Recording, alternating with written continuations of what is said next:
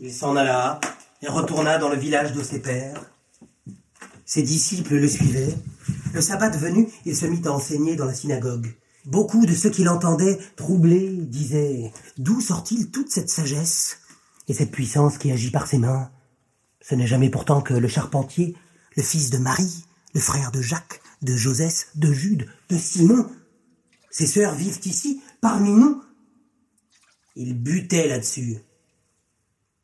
Un prophète, leur dit Jésus, n'est méprisé que dans son village, dans sa famille, dans sa maison. Il ne pouvait pas, là, faire acte de puissance. C'est à peine s'il guérit quelques malades en posant les mains sur eux. Il s'étonnait de leur méfiance. Il parcourait pour enseigner les bourgades des environs. Il rassembla les douze et entreprit de les envoyer deux par deux en leur donnant autorité sur les souffles impurs. Il leur ordonna de ne rien prendre pour la route, qu'un bâton, pas de pain, pas de besace, pas de monnaie dans la ceinture, juste des sandales aux pieds.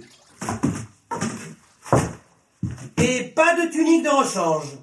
Quand vous arrivez quelque part, entrez dans une maison et tenez-vous-y jusqu'à votre départ. Si on vous accueille mal, si on ne vous écoute pas, alors allez-vous-en et secouez la poussière de vos pieds. Elle portera témoignage contre vos hôtes. Ils partirent donc prêcher la conversion, chasser de nombreux démons, frotter d'huile de nombreux malades et les guérir. Le nom de Jésus faisait tant de bruit que le roi Hérode en entendit parler. C'est Jean, le baptiseur, disaient les uns, qui s'est relevé d'entre les morts. C'est pour cela que la puissance agit en lui. C'est Élie, disaient les autres. Un prophète, disaient d'autres encore, comme les prophètes d'autrefois. Quant à Hérode, lorsqu'il entendait cela, c'est ce Jean que j'ai fait décapiter. C'est lui qui s'est relevé d'entre les morts. Hérode, en effet, avait fait arrêter et enchaîner Jean en prison à cause d'Hérodiade, la femme de son frère, Philippe, qu'il avait épousé. Car Jean disait à Hérode, Il ne t'est pas permis de prendre la femme de ton frère. Hérodiade était acharnée contre lui. Elle aurait voulu le tuer, mais ne le pouvait pas, car Hérode, sachant que Jean était un homme juste et saint, le craignait et le ménageait. Plus il l'écoutait, plus il était mal à l'aise, mais il aimait quand même l'écouter.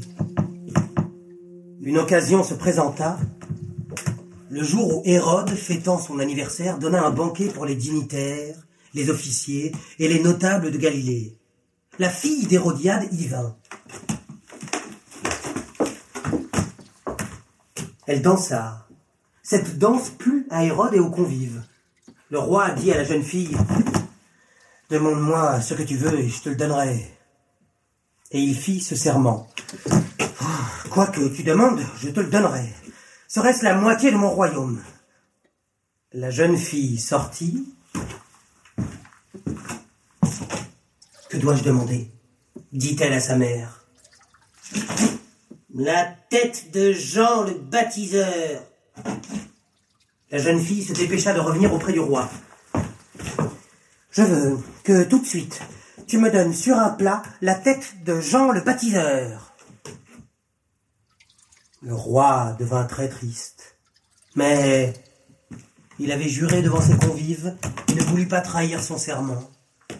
Il envoya un garde avec ordre de rapporter la tête de Jean. Le garde alla le décapiter dans sa prison, rapporta la tête sur un plat et la donna à la jeune fille, qui la donna à sa mère.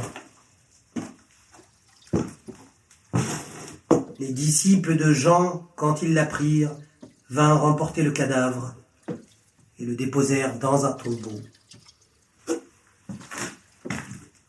Ceux qui l'avaient envoyé se réunirent auprès de Jésus et lui rendirent compte de tout ce qu'ils avaient fait et enseigné. Il leur dit, Allons, vous autres, venez à l'écart, dans un lieu désert, pour vous reposer un peu. Car beaucoup de monde allait et venait autour d'eux. Ses disciples n'avaient même pas le temps de manger. Ils s'en allèrent dans leur barque vers un lieu retiré et désert. Mais beaucoup, en les voyant partir, devinèrent leur intention et, à pied, en courant, venant de tous les villages, les devancèrent, si bien qu'en débarquant, Jésus vit une foule nombreuse. Ses entrailles en furent remuées, parce qu'ils étaient là comme des moutons sans berger. Il se mit à les instruire longuement. L'heure étant avancée, ses disciples s'approchèrent de lui. Ce lieu est désert, il est tard. Renvoie-les, qu'ils aillent dans les fermes et les hameaux alentours s'acheter de quoi manger. Il répondit, Donnez-leur vous-même à manger. Nous, allez leur acheter à manger, il y en aurait pour deux cents deniers. Combien de pain avez-vous? Allez voir. Ils vérifièrent. Cinq. Et deux poissons. Alors, il leur ordonna de les faire tous s'étendre par tablés sur l'herbe verte. Ils s'allongèrent donc, formant des groupes de cent ou de cinquante convives. Jésus prit les cinq pains et les deux poissons, leva les yeux vers le ciel, prononça la bénédiction et rompit les pains. Il les donna à ses disciples pour qu'ils les présentent aux convives. Quant aux deux poissons, il en fit des parts pour tous. Tous mangèrent et furent rassasiés. Ils emportèrent même des morceaux de quoi remplir douze cabas et les restes des poissons. Ils étaient cinq mille hommes à avoir mangé de ces pains. Il força ses disciples à monter dans la barque et à le précéder sur la rive opposée, vers Bethsaïda, pendant qu'il renvoyait la foule. Quand ce fut fait, il partit dans la montagne pour prier. La barque, cette nuit-là, était au milieu de la mer, et lui seul à terre. Vers trois heures du matin, les voyant s'épuiser à ramer, car le vent leur était contraire, il vint vers eux en marchant sur la mer. Il allait passer devant eux. En le voyant marcher sur la mer, ils crurent que c'était un fantôme et poussèrent des cris. Ils le voyaient tous.